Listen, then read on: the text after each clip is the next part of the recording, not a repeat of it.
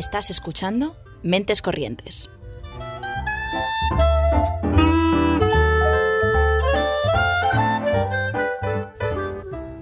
Puedes escucharnos los lunes a las seis y media en Ágora Sol Radio y los miércoles a las 3 en Radio Almaina de Granada, en el 88.5 FM o en su web.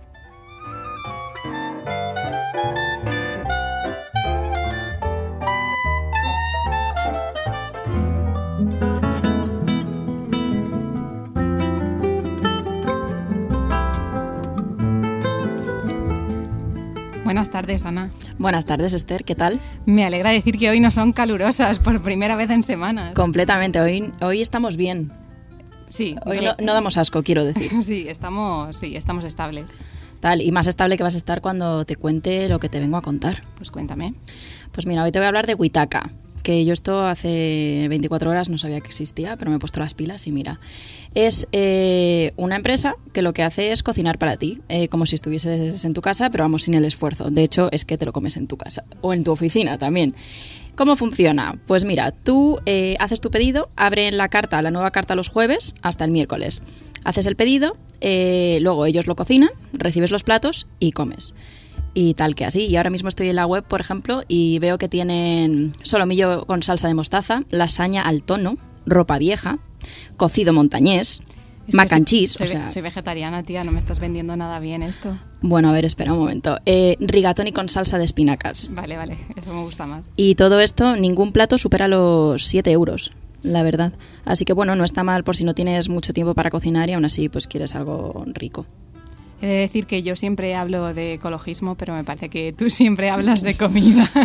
Se nota, ¿no? De hecho, acabo de decir, estoy, estoy viendo las fotos aún y me estoy distrayendo muchísimo.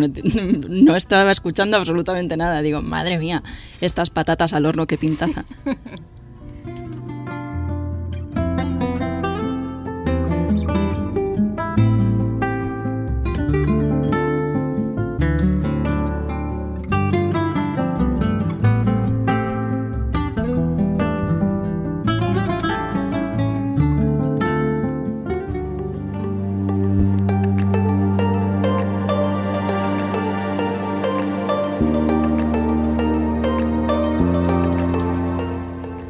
bueno, y como cada lunes no estamos hoy solas, eh, estamos con Chico Sad. Buenas tardes. Muy buenas tardes. Eh, Chico Sad es un proyecto musical que nace de la última ola Do It Yourself Musical que se forma en la escena underground madrileña. Y bueno, hoy le hemos traído para que nos cuente un poco sobre su proyecto. Y para empezar, queremos saber cuándo te iniciaste tú en el mundo de la música. Uf, pues me cuesta, me cuesta recordar. Tengo que echar la, la mirada bastante atrás. Probablemente llevé tocando la guitarra alrededor de 10 años o por ahí. Y bueno, eh, realmente me inicié como tal cuando formé mi primera banda, allá hace unos 6 años o por ahí. Y nada, luego me dediqué a tocar por, por el circuito musical aquí en, en Madrid, sobre todo por la zona de, de Malasaña y por el centro. Hasta que con la cuarentena, pues bueno, decidí formar mi proyecto solitario, que chicos sad. Un bebé post cuarentena, ¿no? Esa es, sí. Oye, ¿y qué es esto de eh, la ola Do It Yourself Musical? Pues mira, viene muy ligado al, al tema de, de la cuarentena, porque realmente un montón de, de músicos como yo, pues nos vemos encerrados, bueno, como todo el mundo, nos vemos encerrados en casa y, y al final, pues ese ansia o esas ganas de, de producir, de crear y, y, de, y de expresarse, pues se traducen a, al do it yourself, al hazlo tú mismo, ¿no? Entonces es, pues digamos, un, un medio por el cual los músicos, pues aprenden a autoproducirse, a mezclarse, lo que sea, y poder sacar eh, tu música sin tener que depender de, de un estudio o de medios externos. Un Juan Palomo, solo que no te lo comes tú solo, nos lo comemos todos, que es lo bueno de esto. Muy bien. ¿Y cómo definirías el estilo de este proyecto? Ah, Pues un compendio un tanto amplio. Al final son bastantes experiencias, o sea, bastantes influencias, perdón. Eh, pero principalmente mm, bebo de sonidos del pop mezclado con el trap, eh, un poquito de jazz, sobre todo en las melodías. Y bueno, luego no puedo olvidar tampoco pues mi pasado que es bastante viene del rock, del stoner y de, de géneros más psicodélicos. Es como una mezcla un poquito, poquito amplia. ¿Dónde dirías que se nota más la diferencia entre tus otros proyectos y este? Pues sobre todo en el factor. em, en el factor eh, DIY, este que comentamos de do it yourself al final. El, el hecho de hacerlo tú todo te da, te da una libertad creativa. O sea, te da mucho más control a la hora de crear, digamos.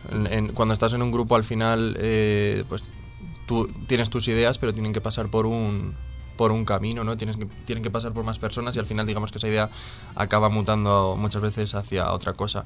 Quizás lo que lo que más lo diferencia es eso, el hecho de, bueno, al final tú coges tu idea y la puedes moldear a tu gusto sin, sin tener esas, esas no quiero que suene mal esas trabas, ¿no? Pero es un poco como Sí, no, al final el trabajo en equipo es como cuesta mucho, son muchas sea, voces y sí. um, cada uno viene de su padre y de su madre al final. Y sobre todo en lo artístico, que al fin y al cabo no hay nada bueno o malo, ¿no? Sino que al final es negociar algo que a todo el mundo le guste. Y que cada, cada cosa tiene su, su parte buena, obviamente. Trabajar en equipo tiene, tiene muchas veces algo, algo- o tiene sus cosas positivas, pero en, en este aspecto quizás lo que más lo diferencia, sí. Bueno, y precisamente porque lo estás haciendo todo tú solo por tu cuenta, ¿cómo es el proceso compositivo de, bueno, de todo el proceso de creación de, tus temas?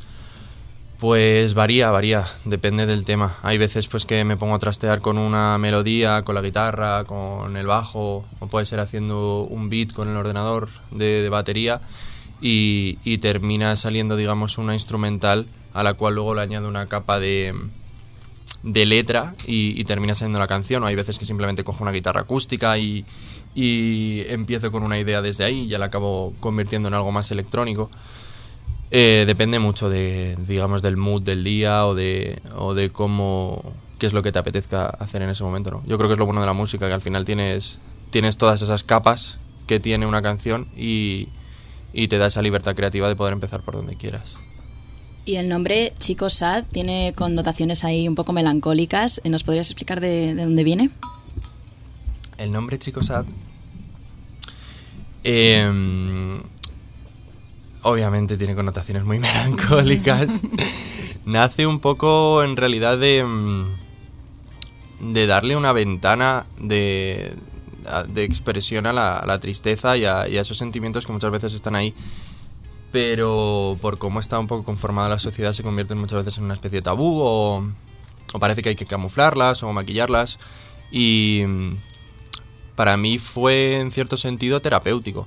Pues, tampoco tenía muy claro el tema de- del nombre y, y me, no sé, tomé la decisión en ese sentido, ¿no? De, de darle como, como el reconocimiento que se merece a, esa, a ese tipo de, emociones, que muchas veces tendemos a reprimirlas o mm, no son plato de buen gusto a la hora de plantear una conversación, pues yo dije, mira, yo quiero, yo quiero que sea algo algo que, que- que sea normal eh, mostrar y, y me parece me parece una forma de, de conseguirlo en cierto sentido. También sí, ¿no? Es como, bueno, la tristeza también merece su sitio. Y el otro día en- alguien me dijo, me habló de una cita que era la alegría de estar triste. Y no sé muy bien de dónde viene, no sé si es de... no, sé de dónde es, porque no me lo dijo, pero me está recordando mucho lo que estás diciendo. Sí, muy bonita, muy, muy bonita esa idea porque al final te deja... Yo creo que cuando, cuando te desahogas o cuando... O cuando le das forma o le das, digamos, materializas esa tristeza, porque al final si no, se te va a convertir en algo algo que te aísle, ¿no? Si, si, si no lo expresas, se te, puede terminar haciendo bola. Yo creo que cuando lo materializas y lo expresas, luego al final te deja un regusto positivo, ¿no? Entonces yo creo que de ahí la idea de la alegría de estar triste, porque es, es el hecho de darle un sentido para ti y aprender de ello. Sobre todo, a mí me encanta, por ejemplo, letras que escribo, que en el momento son un poco más vomitadas o más espontáneas, reescucharlas dentro de un tiempo y, ver de dónde venían y poder darles un sentido y encontrar esa pues esa alegría de estar triste. Sí, suena mucho al equilibrio entre el romantizar la tristeza, que dices, uff, y también alejarse un poco de, de la toxicidad del positivismo tóxico. Sí, al final- tienes que estar bien siempre. Eso. Sí, que lo que dicen muchos psicólogos que es como no hay emociones negativas, ¿no? Es el hecho de, de cómo las manejas después. Entonces, hombre, la tristeza, que no es que todos digamos quiero estar triste, ¿no? Pero que también puedes sacar cosas de ahí y el cómo la afrontes y cómo la enfoques y al final hace mucho. La virtud en el equilibrio siempre, ni, ni un extremo ni otro, obviamente. Pero sí. ¿Dirías entonces que tus momentos de mayor inspiración son los momentos tristes? A ver, es que en la cuarentena primaban los momentos tristes, entonces sí, quizás sí, para el inicio del proyecto sí. A base luego ya de, ir remontando, pues aparecen otros temas sobre la mesa. Lo que pasa es que tampoco tengo tantos, tantos temas fuera, ¿no? Principalmente han sido todos tristes viniendo de, del momento que nos ha tocado vivir. Em, pero estoy empezando a componer otras cosillas y, no me cierro puertas a la hora de, de, tratar temas. Al final son un poco las inquietudes que vas teniendo, al menos personalmente en el día a día.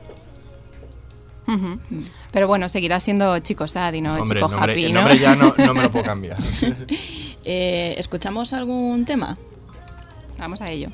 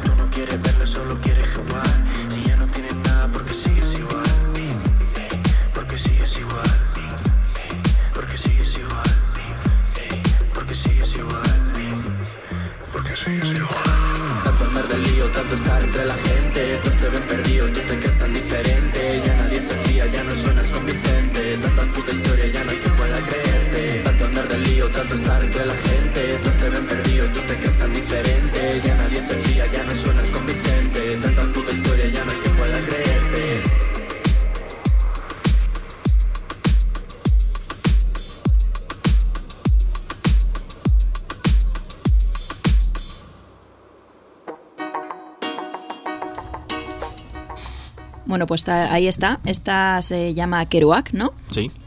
Y bueno, eh, cuéntanos un poco eh, qué es Kerouac y también si tiene alguna relación con el novelista de la generación Beat. Sí, tiene, tiene bastante relación. Eh, bueno, Kerouac, a ver, para contextualizar, nace como de una instrumental que, que cogí mezclando samples de, ritmos así latinos y tal. Es la canción más animadilla que, que tengo hasta ahora. Pero bueno, la tenía ahí un poco aparcada esta instrumental y de repente me, surgió una letra, que es bueno la que habéis escuchado. Y, de repente me pareció perfecto pues como realizar esa especie de analogía al escritor, porque la canción habla un poco de, de un ser muy introvertido, eh, emocional, perdón, introvertido no, poco introvertido, eh, un ser como una persona muy mm, aparentemente muy expresiva, muy sociable, que está todo el día, pues digamos, eh, eh, en, actividad social, etcétera, pero luego es, capaz, es incapaz de hacer introspección. Entonces es una especie de autocrítica a mí yo de hace, de hace unos años. Em, pues buscando un poco esa, esa sanación de la que hablábamos a la hora de, de, expresar las, las, propias emociones, ¿no? esa tristeza. Es como, eh, anal- análogamente a la analogía con Kerouac viene de, de- de esa idea, que a mí me parece un personaje em, que está reconocido como alguien muy puro, porque era él, él es reconocido por esta prosa como automática de que hablaban de él, ¿no? que era una, una persona, un escritor como muy, muy espontáneo, muy, muy vomitado, pero realmente yo solo considero como una, una huida hacia la introspección, hacia esa búsqueda más reflexiva y más pausada de lo que de lo que a uno le, le mueve por dentro, de cuáles son las inquietudes que realmente te están, te están lastrando. Y es un poco el, el concepto sobre el que trabajé a la hora de, de componer esta, esta canción. Bueno, vemos que los nombres tanto de, del proyecto ¿no? como de las canciones tienen bastante trasfondo detrás, ¿no? que no, no hay nada dejado al azar, ¿no? que estaba- hay bastante trabajo detrás, o Me bueno, gusta bastante mensaje. Dimensionarlo bien, sí. Y bueno, de este tema en concreto también eh, sacaste un videoclip. ¿Cómo Eso fue es. esta experiencia?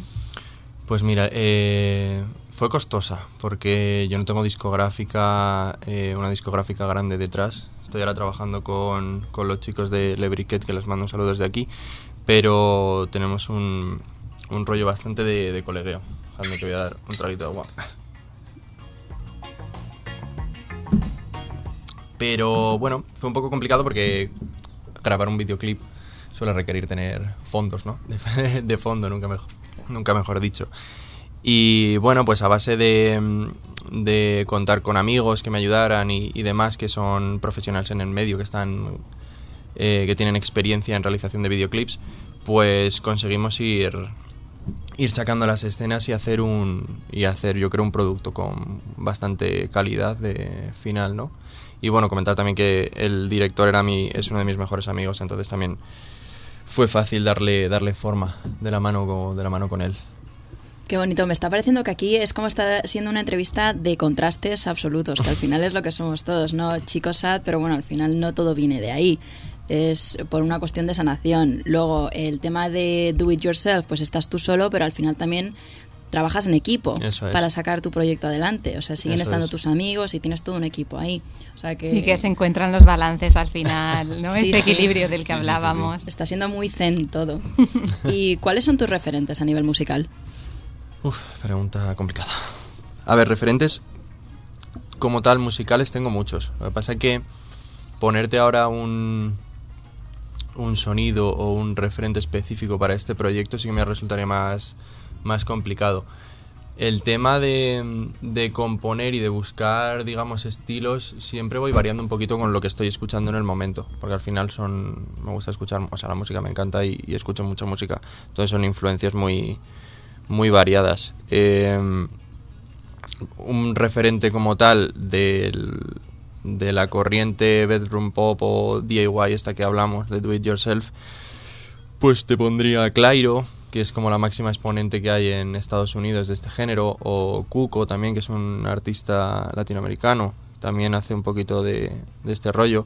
Pero bueno, luego es que cojo de, de muchos lados. También hay un artista que se dedica sobre todo a producir, que se llama Muramasa, que es una influencia bastante grande, o aquí en España pues me, fijo mucho en la escena, hay grupos como, como Mentira o Chilchicos que, que, me, que me sirven bastante de, influencia. Hasta el mismo Zetangana, por ejemplo, porque sí que, como os decía, tengo esa parte más trapera. El Zetangana sacó recientemente también un EP así como más tristón y, y lo me sirvió mm, también bastante de referencia. Entonces, como te digo, bastante variado el, el compendio. ¿Y hay alguna colaboración que te gustaría hacer o alguien con quien te gustaría Uf. componer? Pues, pues ya te digo, de la escena, por ejemplo, estaría bastante abierto. El circuito, gracias a Dios por, por esta corriente de, de hazlo tú mismo, la escena parece que está bastante sana y hay bastantes grupos, entonces siempre estoy abierto a, a colaborar con quien, con quien sea. Hasta ahora he colaborado con, con un amigo mío que se llama, bueno, su nombre artístico es Susex, Sus y con una X al final, que se llama Suso, que, que tenía bastante, ha tenido bastantes grupos en la escena y ya, ya he sacado un tema con él y probablemente saquemos un EP dentro de poco. O sea que Trabajando cositas nuevas, ¿no? eso es, eso es, siempre. Antes, cuando hemos escuchado esta canción de Kerouac, te he preguntado eso, de, eh, ¿tienes versión en acústico de, de- de- de tus temas? Y me has dicho, bueno, bueno, menuda historia. A ver, cuéntanos. El tema de, de traducir estos, este tipo de canciones a, a algo acústico es bastante complicado porque se construyen, se, las suelo construir alrededor de un beat o de un sample o de algo que esté pues eh, más en el, en el ámbito de producción a través de un ordenador, ¿no? Entonces siempre que me pongo a, a intentar traducirlo algo en, en, acústico se me queda como un poco simplón o, o bastante sobrio, ¿no? Comparado a lo que es el, el tema original. Entonces la verdad que estoy luchando bastante con, con, intentar sacar algo, algo decente traducido a una guitarra acústica o a, a un piano solo. Pero bueno, en el futuro, en el futuro traeré cosas, prometo. ¿Tú con Chico Sad, eh, por ejemplo, te gustaría tocar en vivo? Sí, el, o sea, tendría que ver bastante bien el formato, como os estoy comentando, porque es, es en cierto sentido un poco complicado. Al final tienes que hacer un balance guay entre tocar en directo, pero que lleve algo de base, ¿no? Porque al final, por ejemplo, el trap es un género que es muy difícil tocar en directo, ¿no? Sobre todo por los compases que tiene en, la batería. Entonces, siempre que me lo planteo, el, eh, lo difícil es encontrar ese balance. Obviamente se puede hacer, pero ya te digo que se requieren bastantes medios, músicos, etc. Entonces, eh, es complicado, pero hay ganas. Bueno, y nos has comentado que en el pasado también has tenido otras bandas, ¿no? Con las que has estado tocando. Eh, ¿Echas algo de menos de, de tocar en grupo? Echo de menos tocar en grupo. no, la, lo mejor, lo más divertido yo creo que son hacer piña y hacer familia con el grupo, porque al final compartes muchas horas en un local ensayando para, para dar los directos y, y, es lo más guay. También antes comentaba que me gustaba de, de, producir yo solo, que no tengo barreras y que no tengo nadie que me diga nada, pero muchas veces se echa en falta otra mirada, ya sea crítica, ya sea eh, una mirada que aporte para cuando tú tienes un, un estancamiento creativo.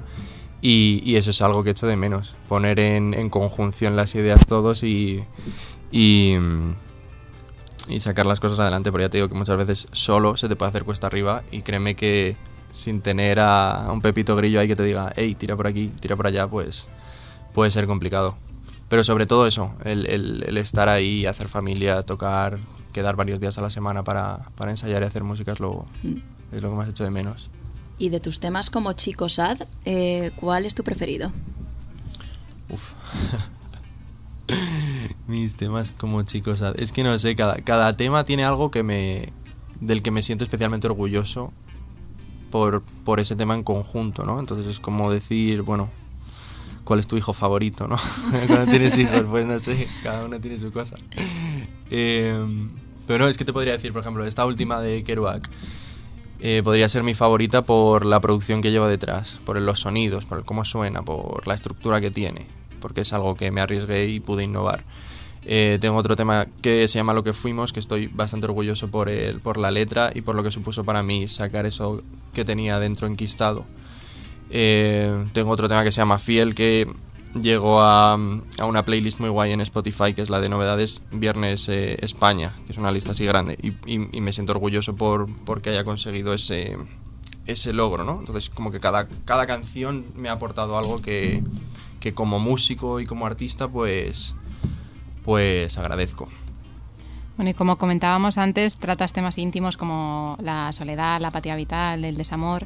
¿Crees que expresarte desde esta sinceridad te ayuda a conectar con la gente, que a la gente le ayuda a conectar con lo que escucha, más allá de, del género musical en el que en el sí, que estés enfocado? Sí, por supuesto. O sea, ya te digo, me parece también una forma de romper prejuicios, porque al final eh, por ejemplo, que, que, lleve sonidos del trap, por ejemplo, que se nota mucho en los platos, los sonidos aguditos ahí, pues igual hay, hay, gente que le pueda tirar para atrás, pero intento siempre que cada canción tenga algo con lo que cualquier persona se pueda sentir identificada o, o que pueda, le pueda aportar algo al escuchar la canción.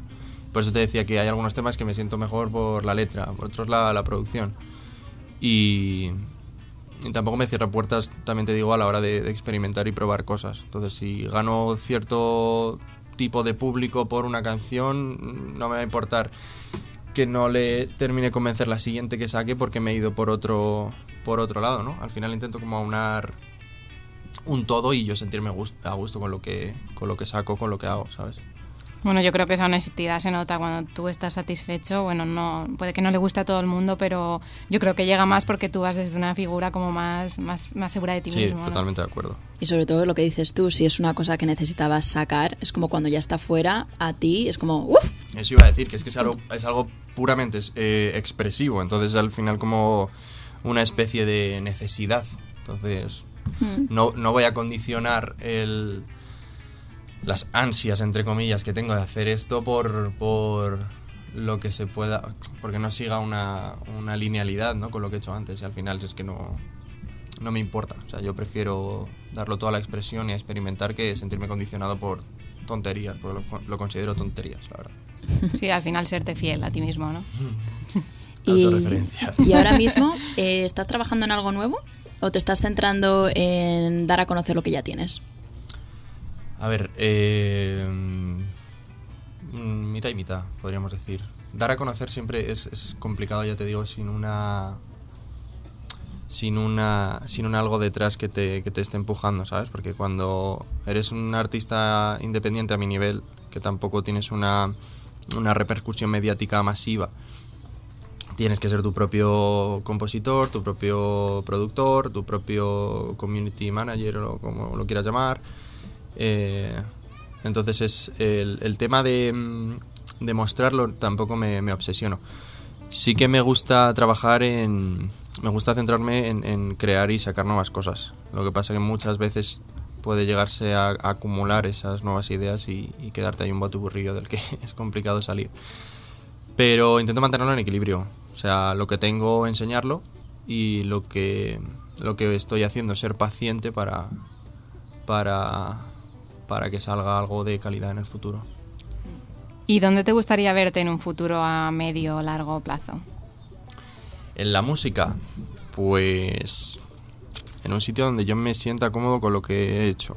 Ya te digo, en, un sitio en el que yo pueda mirar para atrás y decir, "Mm, esto me ha, me ha ayudado, me ha servido para algo y, y, y le ha servido a los demás. Porque lo que más valoro cuando saco una canción y tal, obviamente viene el... Tienes como las ganas de que llegue a gente y de que se escuche y de que y de que funcione, pero lo que más valoro es el feedback que me da la gente, ya no solo a través de redes sociales, sino eh, personalmente hay gente que me coge y me manda WhatsApp, esta canción me ha gustado mucho, esta canción eh, me ha llegado por tal.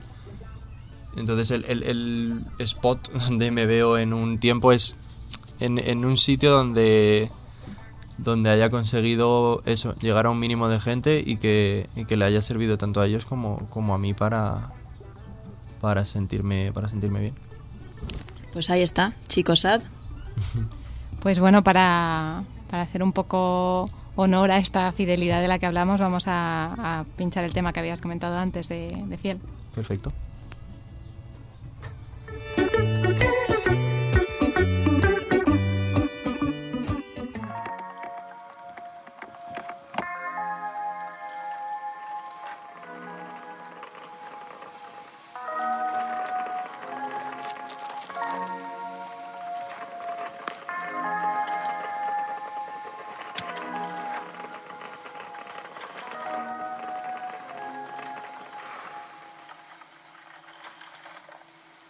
Prefiero estar sin nadie, pero es que me encanta serte fiel.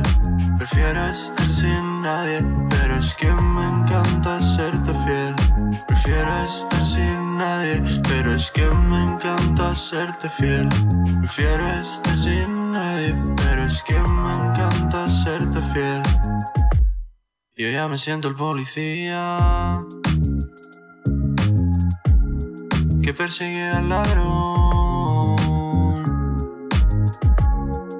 Sigo preso de aquel día. Me robaste el corazón.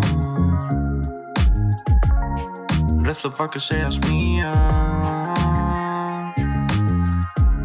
Por un poquito de tu. Pensando en que te diría. Si te tuviera aquí a mi lado. No sé por qué lo quiero. Yo no sé por qué lo busco. Es algo que ya no entiendo, que ni siquiera me pregunto. Y ya no sé por qué te quiero, y ya no sé por qué te busco. Si nunca hubo nada cierto, y fue todo tan brusco.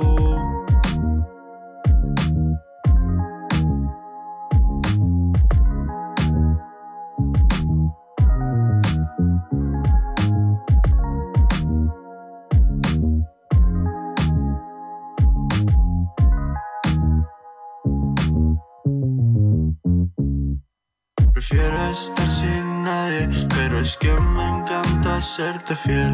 Prefiero estar sin nadie, pero es que me encanta serte fiel. Prefiero estar sin nadie, pero es que me encanta serte fiel. Prefiero estar sin nadie, pero es que me encanta serte fiel.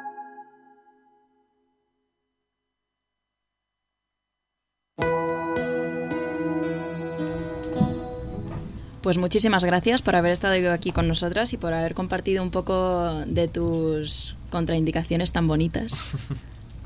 Gracias a vosotras por invitarme. Está muy a gusto y, se valora mucho esta, esta, esta clase de, ventanas para que los artistas emergentes nos podamos expresar. Así que muchas gracias, chicas.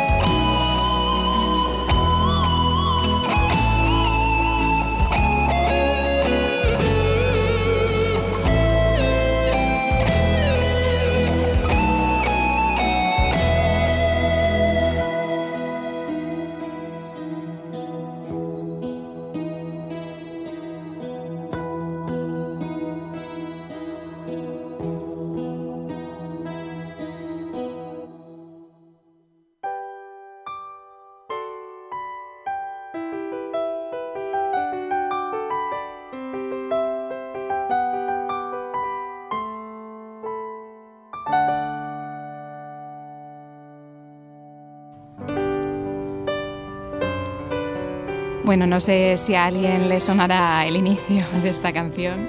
Los feels. Yo la verdad es que no sabía que Ana, la otra Ana, había escogido esta música y bueno, Bueno, ¿y por qué ha escogido Ana esta música, Ana? estoy muy emocionada. Es que qué bonita es la versión a piano. Esta es la canción de Física o Química, que bueno, la cantan despistados y que es pura melancolía para esta persona de 27 años.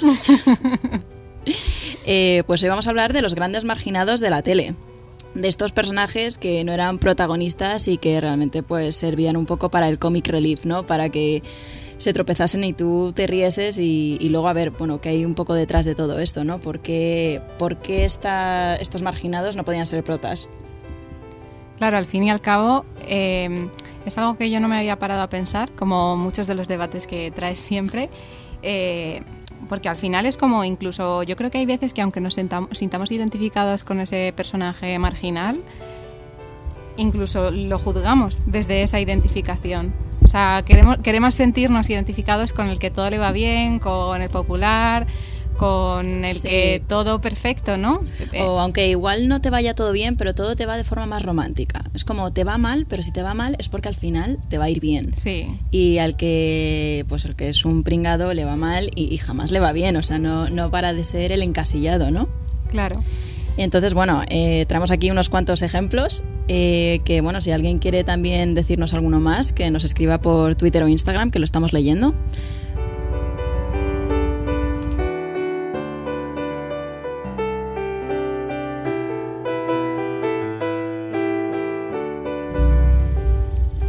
Y bueno, tenemos eh, de Los Serrano. Hicimos antes de nada un cuestionario por Instagram y yo creo que es la serie que más eh, que más votaron, ¿no? Que la gente La- más la que veía. más se veía, sí. sí, sí, sí, Los Serrano. Y bueno, cómo no destacar a Boliche y a Yoli, eh, que estaban interpretados por Andrés de la Cruz y Sara López. Luego de Los Hombres de Paco tenemos a Povedilla, interpretado por Carlos Santos. De Física o Química tenemos a Fer, eh, Javier Calvo. Y del internado tenemos a Vicky, interpretada por Elena Furiase. Tenemos aquí una gran variedad de, de personajes, ¿no? Al final, eh, bueno, suena feo decir esto, ¿no? Pero al final el que es eh, el empollón, el gordo, la chica mojigata, Sí, ¿no? sí, sí. Es como cubriendo todos los rangos de, de todas esas personas que al final luego en la vida real son a quienes se les hace a lo mejor bullying, ¿no? O a las que se, se les condena. Y yo creo que en estas series hay como una especie de, de equilibrio, eh, porque sí que se intencionadamente se está mostrando esa figura, pero no se le da el trato que esa figura tendría en la vida real. Sí, o sea, yo creo que, bueno, dependi- estas series también duraron un montón de temporadas. O sea, que hay algunos personajes en los que sí se pudo ver quizás una evolución, como yo creo que puede ser el caso de a lo mejor Povedilla en Los Hombres de Paco. Nunca salió de ser el empollón, pero sí que se le sacó de esa zona de confort o inseguridad en la que el personaje eh, empezó en la primera temporada. Y sin embargo, por ejemplo, a Boliche de Los Serrano eh, nació y se quedó así y así murió el personaje Sí. No tuvo ningún crecimiento. Sí, no, no, no se hace una, una profundidad, no una evolución, un crecimiento personal, porque tampoco se, se profundiza. Es verdad que estos personajes están ahí como un soporte a- al personaje protagonista o principal, eh, que sin ellos en realidad hay parte de la historia que no se sostiene, pero al mismo tiempo no, no se le da del todo importancia, ¿no? Sí, es como que existen y existen casi exclusivamente para que el protagonista pueda lograr sus objetivos. Que algo que a mí, por ejemplo, me sorprende en el caso de Los Serrano es que eh, SJK lo suyo hubiese sido, ¿no? Lo que era de esperar era que se hiciese una banda con mm, los dos protas o los más guays. Sí. Y sin embargo, Boliche estaba ahí. Pero Boliche estaba en la portada, yo creo, del primer disco. SJK fue el primer concierto de mi vida. y ahora mismo no, no te sé decir si estaba en el concierto o no. En la mayoría de promos yo creo que no estaba. Y me acuerdo que en uno de los capítulos de Los Serrano, por ejemplo, cuando hicieron, cuando montaron la banda y todo, tuvieron castings y audiciones y claramente la montaron los chicos y luego la chica tenía que iba que, que como luchar por ese a ver si soy lo suficientemente guay como para entrar a tu banda. Y me acuerdo que Jolie eh, lo intentó y cantó una canción que daba daba penica. Ella no, claro, pero digo la canción que le pusieron y todo en comparación con, por ejemplo, TT, Hmm. que cantó una canción de Soy super guay y claramente cogieron a, TT. Claro, es que al final el objetivo en esta serie es hacer brillar al protagonista. Entonces, eh, a veces, de hecho, precisamente este personaje secundario está caracterizado de esta manera, yo creo que precisamente para destacar aún más las cosas buenas mm, o deseables, por decirlo de algún modo, de quien sí tiene ese papel más importante. Sí, y luego es curioso porque Sara López, por ejemplo, que interpretaba a Jolie, estuvo hablando hace poco en una entrevista sobre, sobre todo esto y sí mencionó que, bueno, pues a nivel que esto sí que es una trama que estaba guionizada y tal, pero al final ella era una persona que en la vida de real estaba dando pues eh, visibilidad a un perfil al que ella se ajustaba bastante, porque dijo que ella sí que sufría bullying en el colegio. Entonces, a este nivel dices, pues son una pandilla de seis niños y a los que se llevan de gira son a estos cuatro o cinco, Hmm. pero a ella no se la llevan de gira y sin embargo la serie empezó con ella. Entonces fue pues un- pues eso, a ver, decisiones de pues a, pues a lo mejor por el personaje no se ha ajustado a lo que fuese, pero quieras que no, que son cosas que repercuten en, en la vida real, que al final todos nos nutrimos un poco de lo que vemos. Claro, y al final es como que siempre estos personajes secundarios se, que, se quedan en su, en su rol porque son secundarios, o sea, evidentemente una trama va acerca de unos personajes principales, pero yo estoy pensando en series, eh, ahora no me acuerdo el nombre de, nombre de ninguna, pero yo veía muchas telenovelas de Localia, ¿no? Y entonces Mm, hay sí. muchas series que, que a lo mejor eh, uno de los personajes principales sí que está desde esta posición, ¿no? De nadie me quiere, no tengo amigos o lo que sea, y la historia va acerca de cómo O cambia y ya todo el mundo le quiere y todo el mundo tiene amigos. ¿Por qué no se da importancia también a que no hace falta siempre que tu objetivo sea llegar a ser popular? Pues ahora soy una estrella del rock, entonces, bueno, del rock. Eh, mm, y ahora todo el mundo quiere estar conmigo porque soy famosa y lo que sea. Bueno, ¿no? Porque ¿Por qué no, no llegamos a resultados realistas a veces también para que la gente conecte con eso? Porque aquí somos las divinas, gasolina de verdad. Eh, sí, también. Luego hay una. eh, Sacamos, mientras buscábamos sobre este tema, pues eso, eh, información sobre diferentes personalidades que pueden tener los personajes, ¿no? Y al final era como puede ser planos o redondos. Y pues al parecer los caracteres planos corresponden en general a la comedia y los redondos al drama y a la tragedia. Y parece ser que los personajes de los que hablamos más marginados suelen ser los planos, ¿no? Los que no te cuentan mucho sobre ellos, salvo que van caminando, mm, pisan una cáscara un plátano y se caen. Eh, pero no te dicen de dónde vienen ni a dónde van. Sirven como para ese, ese momento. Y bueno, también, ¿qué quieren, qué se destaca de todo esto? Pues al final, boliche por su físico. Un poco de gordofobia. Dices, bueno, pues ya solamente por sí, por tu físico, no vas a poder ser protagonista. Punto.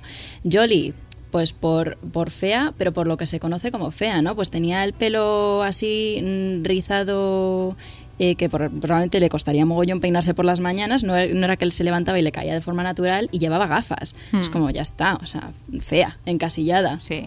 Eh, en Po- Povedilla tenemos al típico empollón, súper, in- ¿sabes? Que le da vergüenza o que no destaca mucho.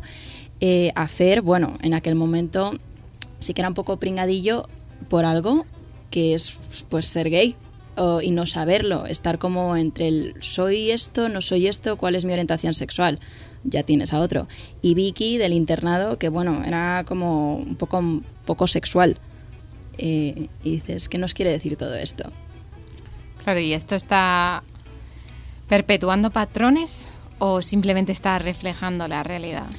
Al final, tú, sobre todo, si estás en un colegio, lo que no quieres ser es ni gordo ni feo, ni súper empollón, ni algo, ni formar parte de una minoría que de repente sean 30 alumnos y haya 29 invitaciones para un cumpleaños. No quieres ser ese uno que no está invitado y luego, claro, eh, hasta qué punto eres recatada, porque claro, ¿dónde están los extremos entre pasarte de lista o ser muy mojigata? Es que no quieres estar en ningún extremo. Pero yo casi me apuraría a decir que eh, del que te quieres alejar seguro es del de mojigata. Sí, yo creo que, que es como el que también sientes que, que va a ser más juzgado. Sí. eh, Pero es muy triste que haya mm, que más allá del perfil, o sea, el perfil es algo psicológico, ¿no? De, de qué, qué- qué ejerces o, o cuál es tu rol en esa serie, pero que haya cosas físicas que delimiten pues lo que tú decías, ¿no? De tu, mm, por tu peso no vas a poder ser protagonista y es verdad, ninguna serie va a hacerte a ti protagonista de una serie de adolescentes en el que tú eres el que lo peta todo y todo el mundo quiere ser tu amigo. Y bueno, puede ser un reflejo de la realidad o puede ser de nuevo retroalimentando eso. Mm, Es cierto que, bueno, todas estas series, pues por ejemplo, hoy se estrena el primer capítulo de la nueva temporada de Los Hombres de Paco, que hacía 10 años que se acabó. Son series que, pues eso, que ya tienen 10 años. Eh, ahora mismo a lo mejor sí que se me ocurre pensar en My Mad Fat Diary, que va sobre una chica que es eh, más gordita. Pero bueno, siempre es como que sí que se están haciendo un hueco los personajes, pero yo creo que todas estas estos adjetivos siguen muy presentes. Eh, a la hora de, sobre todo, lo achaco a cuando estás en el colegio, que fue la época en la que nos tocó pues ver- crecer con todo esto y decir, pues inconscientemente no me quiero acercar mucho, pero a la vez, pues yo qué sé, logro empatizar porque igual se me da muy bien esta clase y saco un 10, ¿sabes? y me gustaría, pues ya está, tienes un poco de empollón, o a lo mejor, pues oye, soy miope, no veo nada, tengo que llevar gafas. Eh, ¿Cómo me separo un poco del llevo gafas, pero oye, que no sé, no quiero ser fea? Claro, es que al final el riesgo es que sí, puedes empatizar, pero precisamente porque empatizas te quieres alejar de eso, porque estás viendo qué resultados tiene para esas personas el ser así. Pues no me van a escoger para el grupo, no voy a llegar a esto y no voy a conseguir lo otro. Y sin embargo, luego al final también son personajes de los que no te olvidas. A lo mejor no de puertas para afuera, pero de puertas para adentro. El hecho de que, pues, bueno, mira, no siempre estaba de personaje secundario, pero veías ahí a un boliche. Decías, bueno, Con cariño, ya. a ver. Eh, tu, tu boliche era ya. ya está. Eh, pero sí, luego, no sé, el personaje de Vicky en el internado, por ejemplo, a mí me pareció que la dejaron completamente de lado. Hubo un momento en el que era aburrida. Y era Hmm. aburrida porque era responsable. Claro, no era un personaje de Ana de Arm- Armas que era como, vamos a buscar a Alfonso. eh, y te metes hasta... Ay, le iba a intentar imitar, pero me he arrepentido en el segundo en el que he abierto la boca. y te metes ahí en la cueva del cocodrilo y tal y cual, ¿no? Esta chica era como, a ver chicos, ¿cómo vamos a hacer esto? Nos van a matar, ¿por qué no tal? Y dices, pues igual la sensatez no se premia mucho. Y de nuevo volvemos a esa relación entre físico y actitud. ¿Se te ocurre algún o alguna protagonista de una serie que no sea guapa, guapo, sexy, atractivo? Eh, Protagonista de los buenos, porque Vicky se podría considerar mm, en cierto modo protagonista, pero no. ya. ¿Por, sí, qué, por qué no hay una Ana de Armas que haga de la marginada? Ya. Y eso que luego, a ver, mira series como Patito Feo o Betty la Fea, que al final cuando también... Es que no sé hasta qué punto, porque luego cuando las series las dos acaban como guapas. Y guapas significa que te han quitado los brackets y que te han quitado las gafas. Y que te han alisado el pelo. Que eso parece que se quedó en la época, pues eso, mm, de la esclavitud afroamericana, que todo el mundo quería tener el pelo liso y parece que ahora, pues oye, con el pantén y todas estas cosas ya dices, eh, da igual cómo tengas el pelo, pero son cosas que sí que están ahí. Claro, pero al final es lo que, lo que comentábamos antes, que, que cuando sí que hay una serie en el que se da visibilidad a que un- una persona así pueda ser protagonista, el capítulo final de esa serie es esa persona dejando de ser como era. Sí. Aunque sea que te quiten los brackets y te alisen el pelo. Pero es como, ¿pero por qué no puedo terminar una serie siendo feliz, ¿no? Que, bueno, pues el resultado de la trama sea todas las dificultades de mi vida se han ido resolviendo. Soy feliz, pero sigo siendo la del capítulo 1. Sí, sí, soy feliz y fea. ¿Y qué? Claro. Ya está, eh, quiéreme como soy. Pues sí, también. Eh, no sé, grandes dudas del destino. Y luego, ¿hasta qué punto marca esto? Pues eso, algunos estudios psicológicos lo que dicen es que todo esto ayuda a definir eh, un fenómeno denominado el experience taking, que es que eso, a- nosotros al ver las series adoptamos comportamientos, creencias, pensamientos y reacciones de esos pe- personajes que en principio son ficticios eh, y como que nos transformamos un poco en ellos, ¿no? Intentamos vivir como una realidad paralela según eh, lo que consumimos. Pero eso no es la vida real. No, pero ¿hasta qué punto puede llegar a serlo también? Porque ahora mismo igual, no sé, ah, te puede dar igual eh, algo, pues te levantas y te sale un grano. Pues no es el drama. Ya fue, pudo ser el drama igual en su momento, pero ahora ya no es el drama. Pero en ese momento también tiene relevancia. Ya. Y ahora mismo, yo qué sé, eh, en versión adulto también te veo, si ahora mismo te tienen que poner brackets, siendo, pues eso, si tienes más de 30 años y tienes que llevar eh, brackets, dices, "Uf, Eso es más de 14, 15. De hecho, ojalá me los hubiesen puesto ahí. Porque, Claro, porque ya ahora no los tendría. Claro, porque es una época en la que todo el mundo va y dices, bueno, sí, te ríes de quien lo lleva, pero, pero es la norma.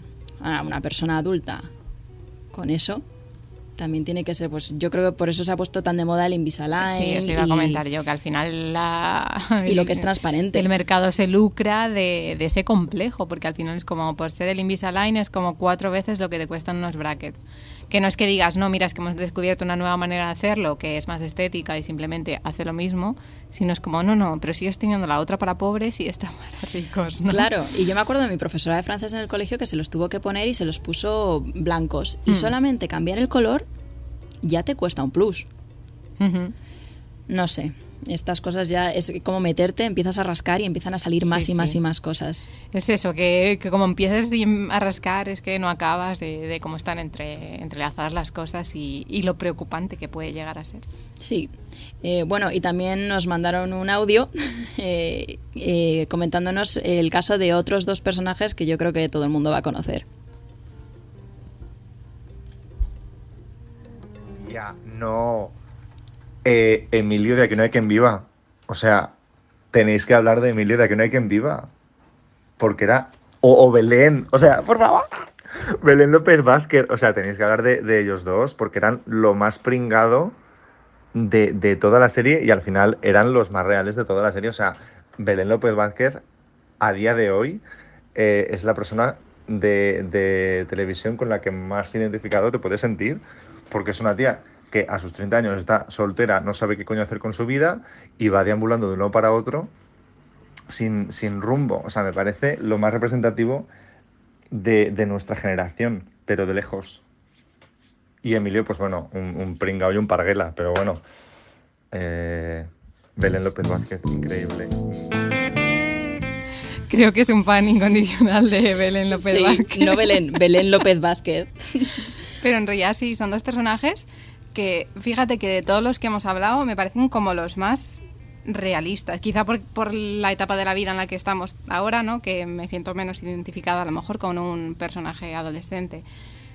Pero, pero es verdad que es como súper realista, en plan los dramas de la vida. Belén yendo al piso, eh, desesperada porque le han echado el trabajo, porque el novio otra vez le ha salido mal. Mm, Pues sí, la vida. Completamente, y además son dos personajes que uno pues se le puede juzgar súper fácilmente por ser portero. Que también ahí viene el estigma de tu profesión, de a qué te dedicas y dependiendo de eso me río más, me río menos, te respeto más, te respeto menos, te tomo más o menos en cuenta. Y, y Belén, bueno, lo que dice, lo que dice Santi, eh, tal cual, también es como, no sé, to- toda la, la cosa esta que dices, a los 30, bueno, ya tienes el trabajo, ya tienes la casa, ya tienes eh, pues un, un suelo sólido, ¿no? Por donde pisar y ya puedes empezar a, a tener hijos, que es la siguiente, la siguiente etapa natural. Y claro, dices, "N- natural, entonces, ¿qué es Belén? Belén no es natural, pero si Belén es súper natural. Sí. Belén López Vázquez, además. Bueno, creo que aquí la diferencia es que no hay ningún personaje secundario como tal en esta serie. Entonces, eh, aquí sí que hay como una mayor facilidad para identificarte con una mayor progresión, ¿no? Porque es como, bueno, tengo que elegir, si tengo que elegir a alguien, todos son protas. No es que yo me quede con, ay, no, si me identifico con alguien es con el secundario. Es como, no, me sigo identificando con alguien que es prota también, ¿no? Y, y eso hace bastante. Sí, en esta serie yo creo que dieron importancia a todos los personajes. Pero sí es cierto que a nivel de, o sea, lo, yo creo que sí que reflejaron muy bien el estatus. El que de repente, pues eso, el presidente de la comunidad. El que aunque sea una comunidad de vecinos, era lo más importante. Eso era como ser presidente de España. Bueno, yo aquí tengo que hacer un paréntesis que no tiene absolutamente nada que ver con este tema, pero estoy viendo eh, la serie de New Amsterdam Sí. y entonces hay un médico que se llama Juan Cuesta, entonces eh, yo lo estoy viendo en inglés, ¿no? Y, y de repente llega una doctora y dice, bueno, este es el doctor que te va a hacer la operación, se llama Juan Cuesta y es como, no, o sea, ese nombre ya no lo puede tener nadie más ¿Y que nuestro era? presidente, Juan Cuesta, presidente de esta comunidad, tía. Pero en inglés o en doblado. El- llaman- dicen Juan Cuesta en Cuesta en inglés. inglés, tía. O sea, yo llorando de la risa y sé que nada tiene que ver, Bueno. pero es que no podíamos hablar de Juan Cuesta sin Igual mencionar la, esta anécdota. igual la influencia ha llegado hasta Estados Unidos. Es Porque, que claro, yo me he llegado a plantear si, digo, joe, de todos los nombres y apellidos que puedes elegir, de verdad has elegido esta combinación. Pues habría que mirarlo, ¿eh? porque desde luego la serie ha tenido... La gente la sigue viendo, se la siguen poniendo de, de fondo. Eso es algo que me sorprende mucho. El Sí, que una sí. serie se haya acabado y aún así siga tan de moda. Es la serie de toda una generación, yo creo. Tal cual. Pero bueno, pues esta es más o menos la cosa. De mm, vamos a querer un poquito más o a fijarnos un poco más en los grandes marginados y, y ver si nosotros somos también qué, qué de, qué de estos personajes tenemos, ¿no? Hasta qué punto, cuál es nuestro porcentaje de ser marginado y si tenemos que cambiarlo o no.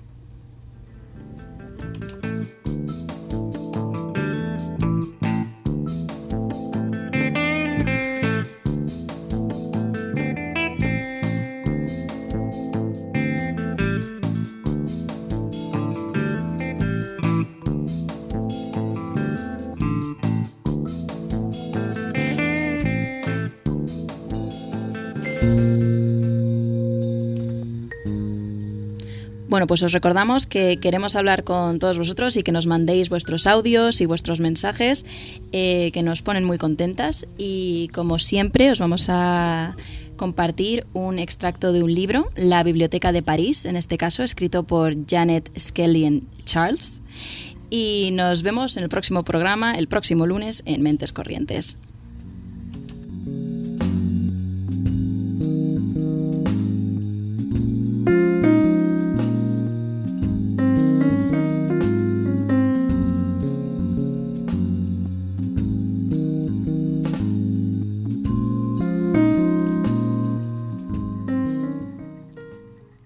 Dos meses más tarde, Remy volvió a venir con nosotras a misa.